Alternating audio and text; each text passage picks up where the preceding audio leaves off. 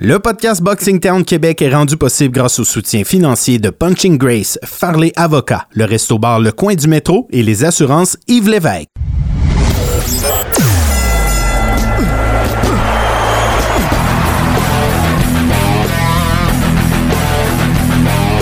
Vous écoutez le podcast Boxing Town Québec.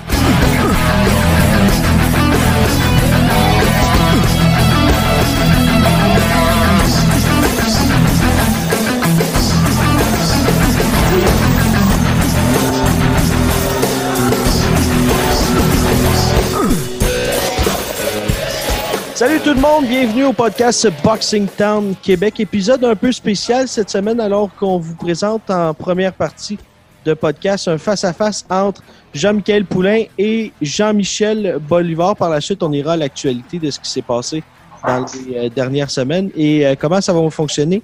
Laurent et moi, on va poser deux questions à chacun des euh, boxeurs et par la suite, ce sera la confrontation L'honneur va revenir à Jean-Michel Poulain parce que c'est lui qui a gagné le premier combat. Parle-nous justement de, ta préparation, ton évolution depuis ce dernier combat contre Jean-Michel.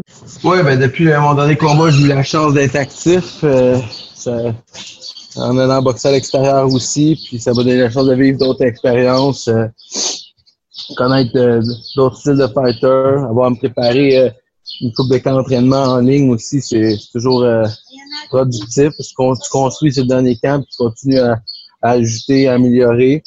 Donc, euh, c'est sûr que c'était mon combat de retour la dernière fois après une blessure qui s'éternisait. Donc là, la chance d'être actif puis de, de, de sharp les skills puis de, de, de se sentir prête euh, autant physiquement que techniquement, c'est l'avantage qu'on a euh, présentement d'être sur une belle lancée. Jean-Michel, maintenant, qu'est-ce que ça représente pour toi, ce combat revanche? Euh, qu'est-ce que ça représente? Ça représente euh, l'opportunité de montrer euh, qu'est-ce que je vaux vraiment. Puis c'est sûr que je manquerai pas euh, l'occasion. Je suis vraiment euh, content de faire ce combat-là. Il y a de la préparation. moi, tout va bien. Puis je pense que j'ai démontré que j'étais capable de revenir fort. Surtout que avec des bons KO. Puis contrairement à, à Poulain, je pense que moi, je me suis vraiment amélioré euh, en ayant cherché une stabilité. Puis ce que j'ai vu euh, de lui, j'ai pas vraiment vu vraiment d'amélioration depuis euh, depuis notre combat là. Fait que je suis vraiment content pour. Je suis confiant de mon côté. Puis c'est normal qu'il soit confiant du sien. Il m'a battu euh, unanime. Il, a, il m'a pas battu, il a gagné, mais il m'a pas battu. En quoi ce sera, en quoi ce sera le même résultat le 25 mai prochain?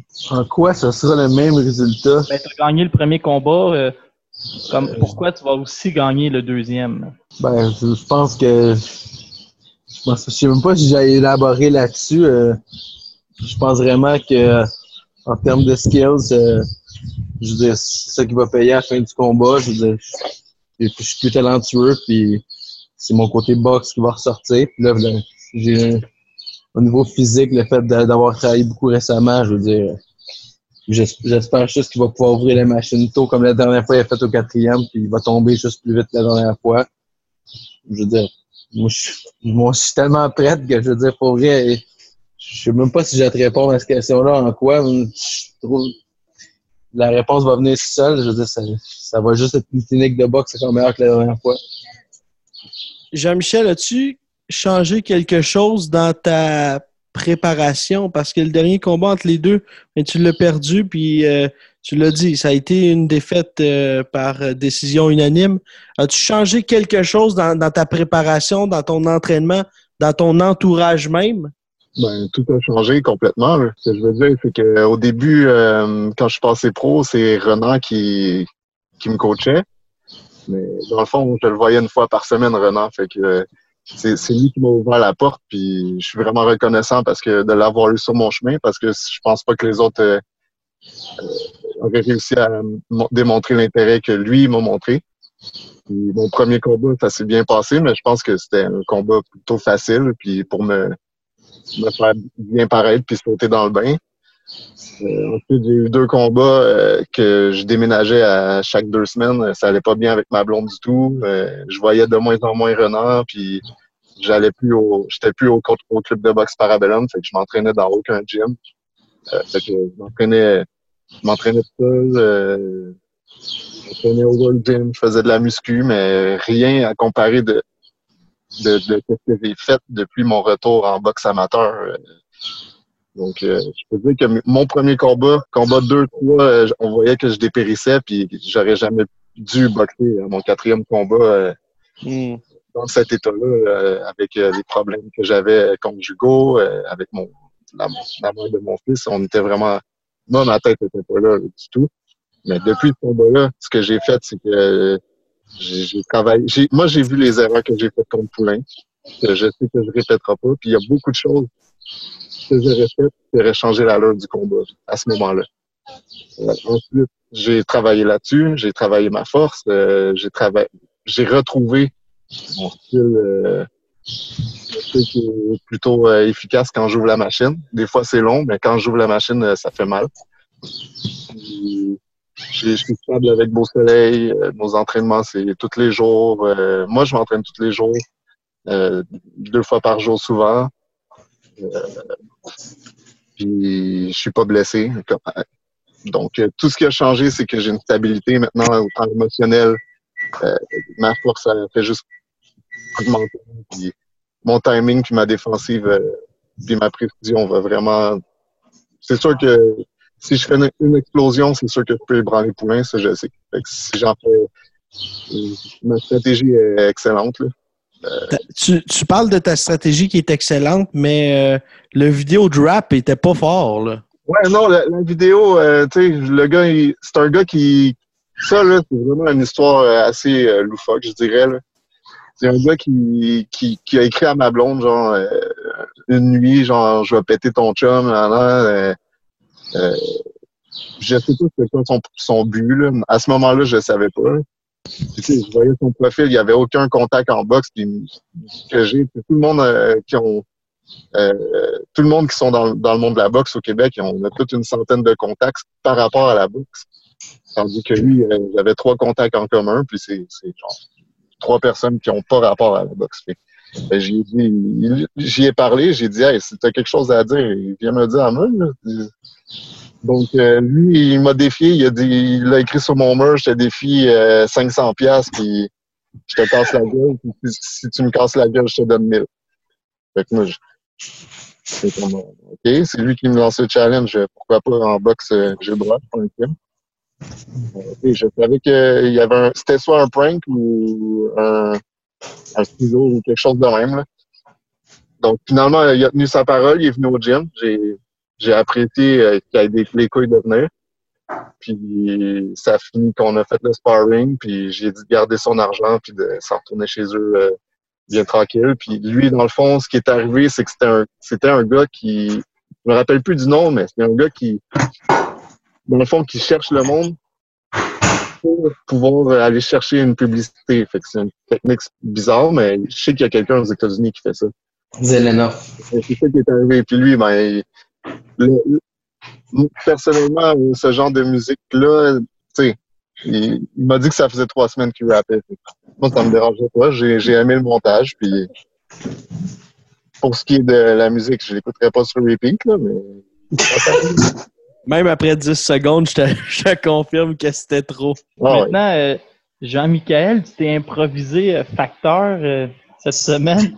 Très bon coup de promotion. Nous autres, on a, on a adoré le vidéo. Euh, comme- comment tu vois, mais comment tu vois la suite des choses un peu après ton combat? Tu es rendu à 36 ans. Est-ce que tu es prêt à, à aligner les victoires puis connaître une grosse fin d'année 2019? Ouais, mais dans le fond, c'est vraiment, pour vrai, c'est ça qui fait que je, je suis vraiment content de cette opportunité-là, parce que d'avoir un nouveau promoteur qui, qui, va, qui va être là comme constamment, après avoir discuté avec euh, Yann Pellerin, puis avoir vu comme les intentions, puis comme tu sais, j'ai parlé souvent à plusieurs nouveaux promoteurs qu'il y avait au Québec, ou des plus petits promoteurs, veut, veut pas, parce que je suis pas signé, puis il y a vraiment l'air d'avoir, euh, tu sais, comme un, un, un plan d'attaque tu sais, qui, qui a plus qu'une option. Fait tu sais, comme je crois au projet, tu sais, c'est intéressant, puis c'est motivant. Puis là, tu vois comme, OK, euh, ils vont avoir la chance d'être actifs. tu sais, veux comme dans les combats à Cornwall, l'autre avant à Nicaragua, tu sais, je suis comme, je comme, je me bats pour me battre. Que là, je- comme je vois qu'ils vont avoir l'opportunité d'être que c'est ça qui est le fun. Là, là je vois comme des d'autres possibilités. De, il y a beaucoup de match-ups locaux intéressants à ce poids-là. On, on est dans un poids que c'est assez vivant. Puis euh, de voir que là, OK, j'ai la chance de faire un gros step-up cette année, euh, c'est vraiment motivant. Parce que, il y a, d'autres adversaires que, qui, qui seraient plaisants par la suite. Ben, c'est ça qui est le fun. Là, je vois qu'il y, a- qu'il y a une belle activité qui s'en vient. Fait que ça peut juste être positif cette année. Puis le, le, le, le comme tel du facteur, ça s'est vu humoristique. là. Je pense pas que c'était déplacé puis tout. Euh, C'était une belle petite promo, mais tu sais, je dire, gars, j'ai pas, euh, je l'haïs pas, tu sais, je vais tout faire ce que je peux pour euh, gagner mon combat. Puis, mais tu sais, je veux dire, après ça, ça sera après ça, mais gars, là, c'est, je trouve ça bien cool. Puis, je, trouve- je trouve ça le fun quand qu'il y ait la rivalité puis que les deux on veut gagner. Ça me donne un stress, ça lui donne un stress. En tout cas, j'estime que ça lui donne un stress. Mais tu sais, il y a une, je pas, c'est bon la rivalité, un challenge. Moi, ça, ça, ça m'allume, je trouve ça le fun. Tu sais, je suis comme, je suis content de faire partie d'un, de, de cette séquence-là où ce que, tu sais, on, il y a un petit build-up pour un fight, puis qu'on fait le final, tu sais, je vais profiter de ce- cette chance-là, puis juste profiter du moment, c'est, cool, là. On, en a- on, en a- on va avoir les caméras sur nous autres, c'est le temps de performer, puis on va, je suis sûr que ça va être un bon fight. La dernière fois, vous avez été quand même respectueux, pour ne pas dire trop gentil. Là, c'est le moment, là. Jean, Michael et Jean-Michel, là. Euh, on va commencer avec euh, Bolivar. As-tu quelque chose que tu veux euh, que tu veux dire à ton adversaire qui est euh, au téléphone, mais devant toi? Il voulait que j'ouvre la machine euh, au premier round. C'est sûr que euh, ça va arriver. Moi, comme je disais, ce que j'ai vu des, de ces combattants, euh, moi, il aurait fini sur le derrière. Euh, c'est sûr que c'est pas quelqu'un que je déteste en tant qu'humain. La personne, euh, c'est un père de famille, puis il est comme moi, je veux dire. Non, les deux, on a une tendance respectueuse, mais les deux, on est orgueilleux aussi, puis les deux, on est boxeurs. Puis notre job, c'est ultimement de, de gagner, puis c'est un sport violent, puis ben, il est, il est dans mon chemin, je suis sur son chemin. Jean-Michel, ta prédiction? Moi, je pense que l'arbitre va arrêter ça avant la fin du combat. Je pense qu'il a l'air, il est tough, je le sais. Mais d'après moi, il, il va manger trop de coups, ils vont arrêter ça. Les gars, merci beaucoup d'avoir euh, participé euh, à ce, ce mini face-à-face. On va vous souhaiter une euh, bonne fin de préparation de, de chacun de votre côté, puis euh, on va pouvoir se reparler dans les prochaines semaines. Merci beaucoup d'avoir participé au podcast. Hey, hey, hey, hey, je mangerai pas deux coups d'affilée, ça c'est sûr. Puis la prédiction, euh, j'ai oublié de le dire, mais entre le 3 et le 4, euh, le combat il va se finir. Alors, euh, c'était le face-à-face entre Jean-Michel Poulain et Jean-Michel Bolivar. On est à peine remis de nos émotions. Ça a brassé un petit peu. Laurent, euh, si on revient sur le week-end, combat euh, de Josh Taylor contre Ivan Baranchik. Une couple de, une jours avant le combat, j'ai commencé à répéter à tout le monde que je croisais que le, le combat de l'année était à nos portes. Vincent, ça a été incroyable. Ivan Baranchik, il y a une seule façon de boxer, c'est par en avant. Il a bien fait ça. Au cinquième, il a lancé un uppercut et Taylor comme a commencé à vaciller, mais Taylor est en bonne condition physique, il est tout de suite revenu. Taylor, c'était le plus précis des deux. Il a lancé les coups de puissance. Il a envoyé deux fois Baranchik au tapis. Et là, il remporte le combat et il a mis un doute dans la tête de tout le monde. Là, il y a beaucoup de personnes qui ont l'impression que Josh Taylor peut battre Régis Progrès, surtout que le combat a lieu en Angleterre. Ça me fait penser un peu quand Murat Gassiev avait assez bien fait pour nous convaincre qu'il avait une chance de battre Usyk. Et là, on avait hâte d'écouter la finale parce que cette finale-là était attendue. On s'attendait à ce que ce soit Progrès contre Taylor, mais on s'attendait jamais à ce que ce soit peut-être euh, aussi 50-50 à l'approche du combat. Ça va être un, grand combat. Il y a eu aussi euh, Joe Joyce contre, euh, en fait, semaine qui se battait contre Alexander Ustinov. Ton favori, Joe Joyce, du côté d'Ustinov, il est rendu à 40 ans. Il est là, allez voir la reprise vidéo. C'est la, la lenteur même, ce Alexander Ustinov. Il est très, très lent. Tu sais, d'un, il traîne 6 pieds 8 pouces avec lui. Il est rendu dans la quarantaine. Il a 42 ans. Écoute, euh, Alexander Ustinov, il est complètement fini sur trois défaites de suite. Mais tu vois, Manuel Char avait fait 12 rounds avec lui, combat relativement serré. Michael Hunter, qui est sur toutes les lèvres, s'était rendu au 9e. Et là, ton Joseph Joyce l'arrête au troisième round. Ça demeure un statement d'arrêter Alexander Ustinov aussi rapidement. Il y a aussi euh, Gary Russell, hein, qui. euh, Est-ce que c'est son seul combat de l'année? Gary Russell, il est super bon, mais il se bat un combat par année. Je vais te faire la comparaison. Moi puis toi, on est super bon. Imagine si on faisait juste un podcast par année. Ce serait du total gaspillage. Gary Russell, il faut qu'il se batte plus souvent. Il a 31 ans et il a fait quelque chose, tiens-toi bien, que j'avais jamais vu. Il a agi comme entraîneur-chef dans un des combats de un de ses frères, habillé normalement, il était comme entraîneur, donnait des petites consignes. Il est arrivé dans le vestiaire, il a mis ses bottes de boxe puis ses shirts parce que c'était son tour après. Fait que dans la même journée, entraîneur et boxeur. Wow. Euh, Deontay Wilder. Quel KO. Est-ce que tu as eu peur? Ben, j'ai eu peur que M. Dominique Brazil se relève pas. S'est relevé euh, après le compte de 8000. Ça, j'avais deux questions. La première, est-ce que tu as eu peur? La deuxième, si tu étais Anthony Joshua, as-tu peur aujourd'hui? Ben, c'est sûr. Joshua s'est rendu au septième avec Dominique Brazil, un combat qui était bien disputé quand même. Mais tu sais qu'on peut pas faire la règle de 3.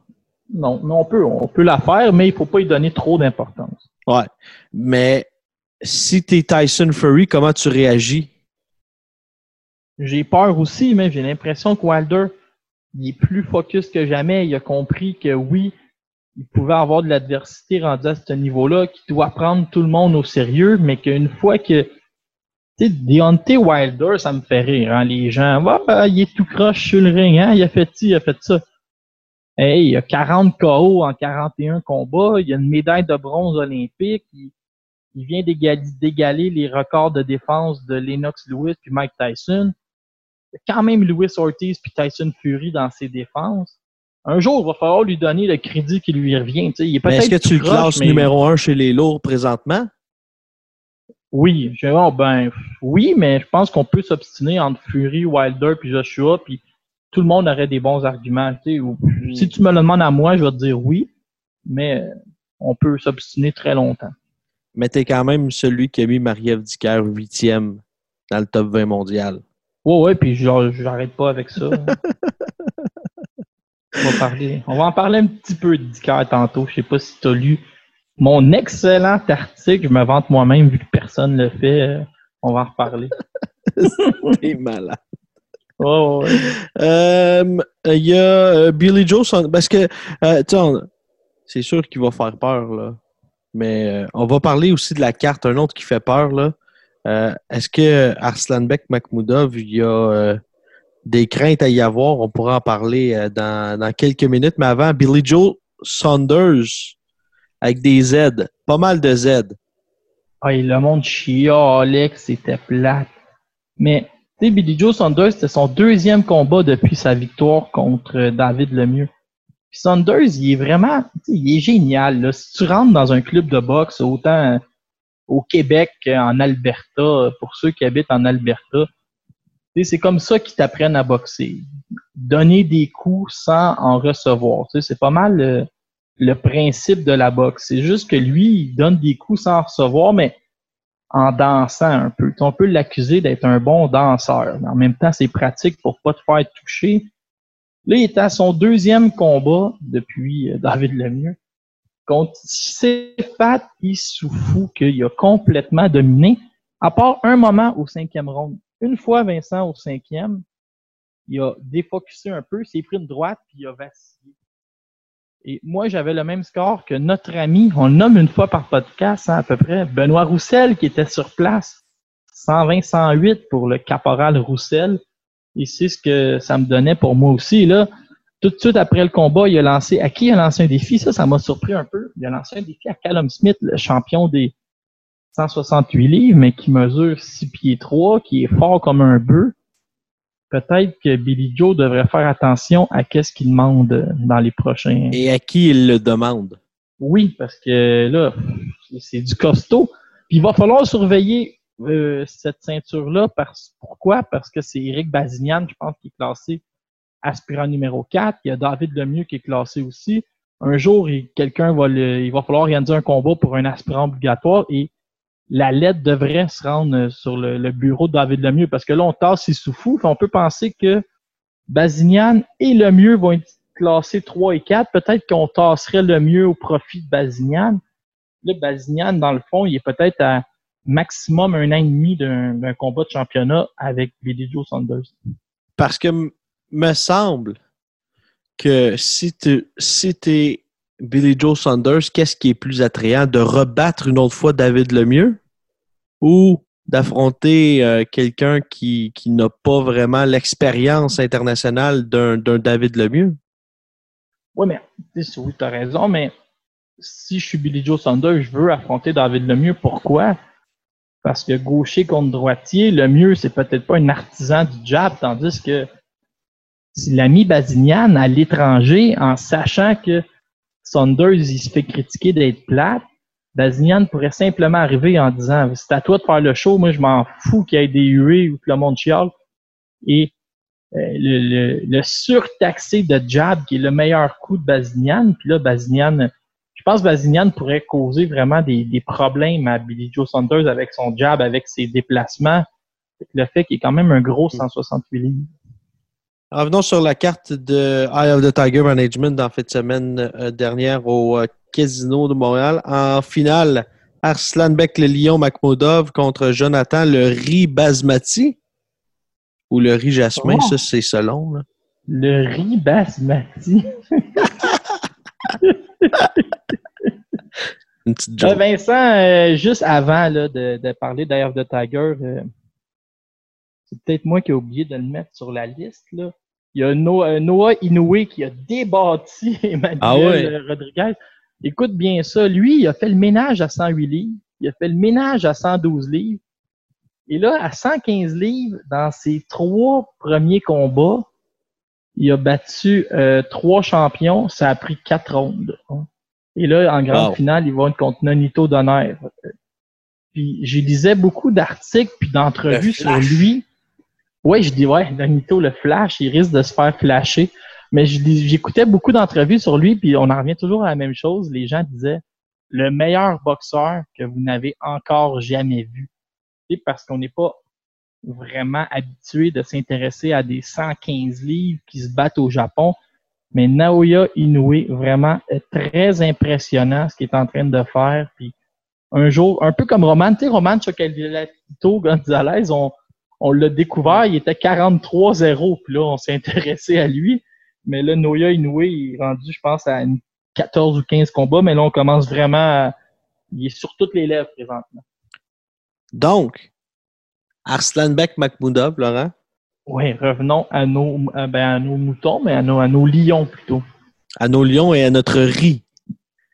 Le riz il était pas mal frit. Je sais comment, LP, il l'appelait le, le Minute Rice. Oh, le Minute Rice. Mais moi, je préfère le Uncle Ben's. Ouais, moi, euh, je préfère le riz à deux, à deux minutes dans le micro-ondes, mais C'est ça, là, Vincent, Uncle Ben's deux j'étais. J'étais, au casino très près du ring et là, les gens se sont mis à chanter, mais pas à chanter, mais à chahuter Jonathan Rice en criant T'es tout un danseur, euh, Jonathan. Puis il y en a qui criaient Dancing with the Star, Jonathan. Mais là, je leur ai dit, vous feriez quoi à sa place, lui, si vous étiez, euh, si vous étiez dans le ring avec Makhmoudov? On parle d'un animal, puis on peut comprendre que mais avait fait huit rondes en sept combats.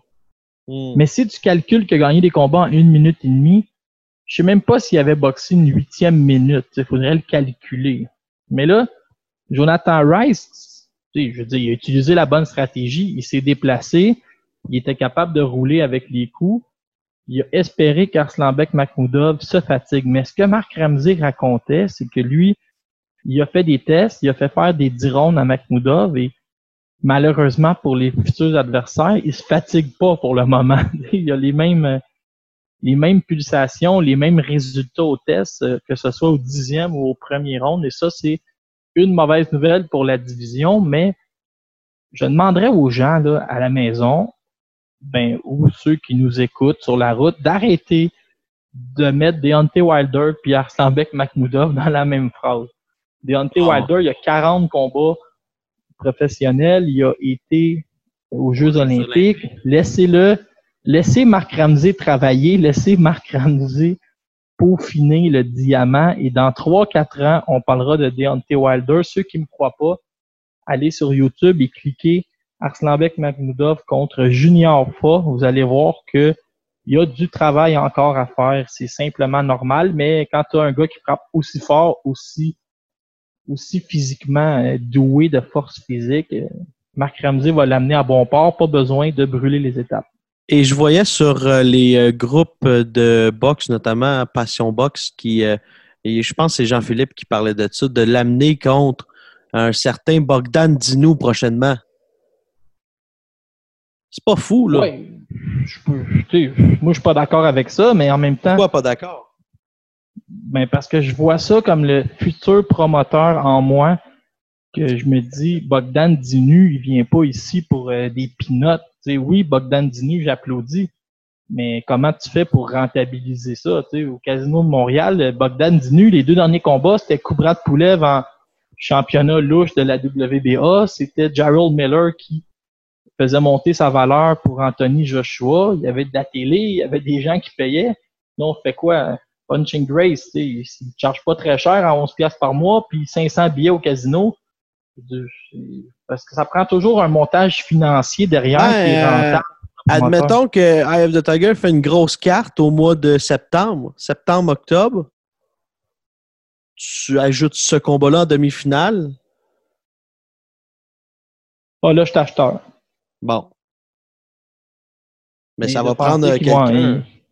Ils mèneront pas Bogdan Dino Casino, là. Ça va prendre un montage financier derrière. Tu peux mettre Ulysse contre Germain. Ouais, ou peut-être que Golden Boy euh, va signer Arslan Beck aussi dans les prochains jours. Euh, On peut s'attendre à n'importe quoi aussi. Euh, il y avait aussi euh, Mathieu Germain qui a, a donné une leçon. On avait averti les gens la semaine dernière, mais il faut dire également que Mathieu Germain là, a livré la marchandise. Je pense qu'on s'est fait prendre hein, peut-être à un peu trop ce. Ben, c'est moi qui s'est fait prendre, là. je vais pas t'embarquer là-dedans. Je pense que je me suis fait prendre à suranalyser un peu BoxRec, alors que j'avais pas beaucoup de vidéos du boxeur, mais ça enlève rien à la performance de Mathieu Germain qui a été exceptionnelle.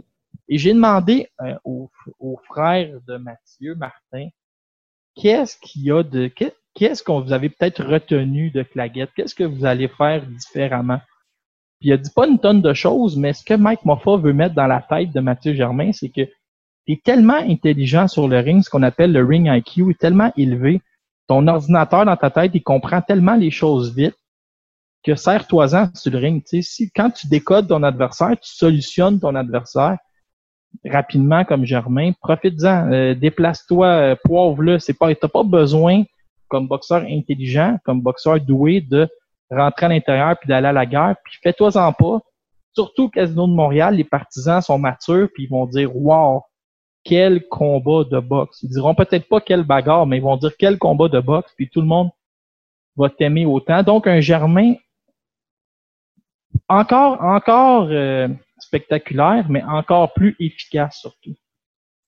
Il y a aussi les victoires de Batir Jukembaev, Arutyun Avetissian, Clovis Drolet, Kim Clavel, euh, Raphaël Courchan aussi qui a remporté son combat. Il y a le- la performance. As-tu vu la, la main de Lexune Mathieu, Laurent? C'est incroyable. Et Lexun, euh, est-ce que, je sais pas, tout le monde, tout le monde l'a vu un peu le vidéo quand il est en plein centre du ring, puis il fait juste geler son adversaire qui s'ouvre un peu trop avec la main gauche. C'est assez, Aïe.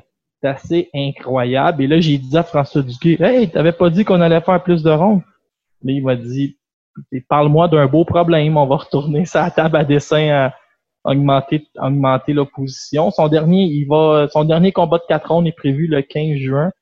On va tomber euh, chez les six rondes dès le 26. On peut s'attendre à des meilleurs euh, adversaires. Euh, dans les grandes performances de la soirée, il y a Kim Clavel.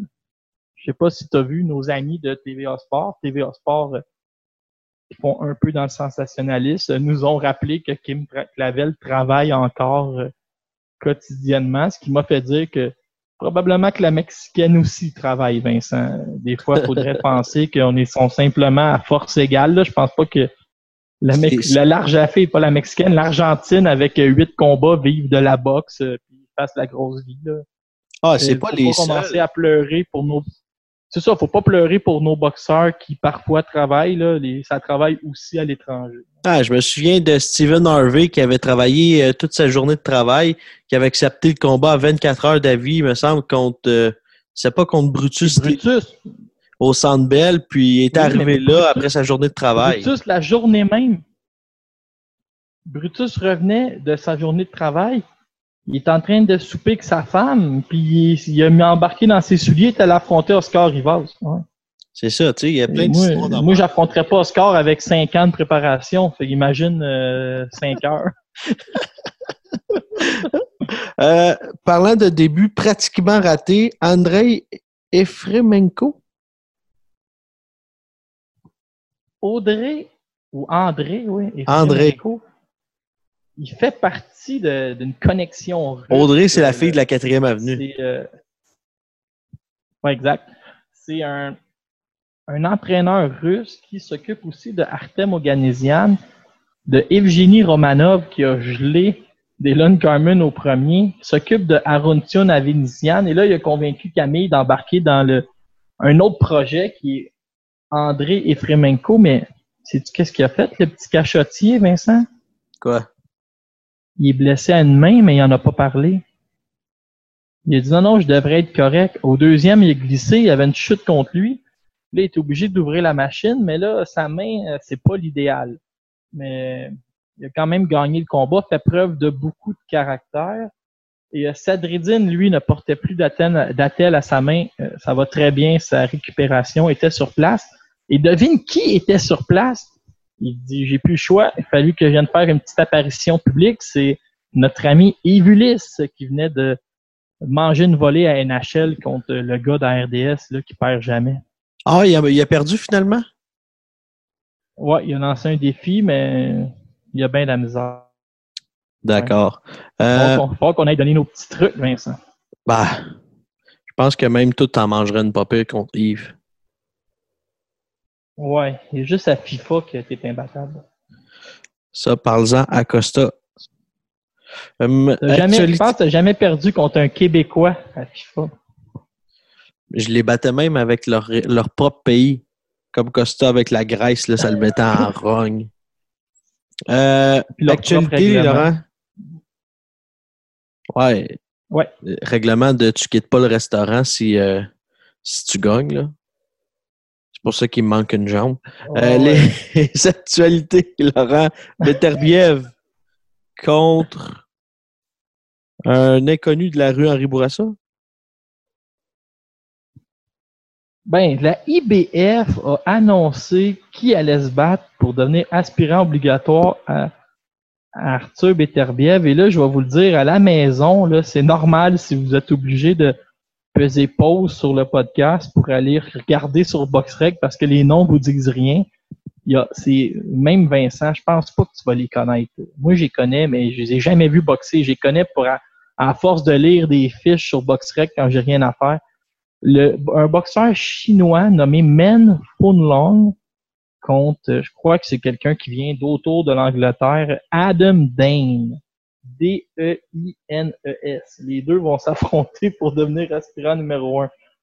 Fait que pendant que tu rêves de, de Sergei Kovalev, ben, probablement que ce gars-là va être d'un jambes. Puis à IBF, en plus, sont sérieux. Tu es quasiment obligé de affronter un aux neuf mois ou d'avoir un contrat aux neuf mois pour dire que tu affrontes le, ton adversaire dans les trois mois qui suivent, donc un par année. Ça revient quand même vite quand tu es pris dans le ramadan, puis tu n'as pas affronté d'adversaire obligatoire depuis un bout. Vive la IBF, ils sont rigoureux, puis quand tu es rigoureux, ben, ça amène aussi des adversaires louches comme aspirant numéro un. Fan Long Meng?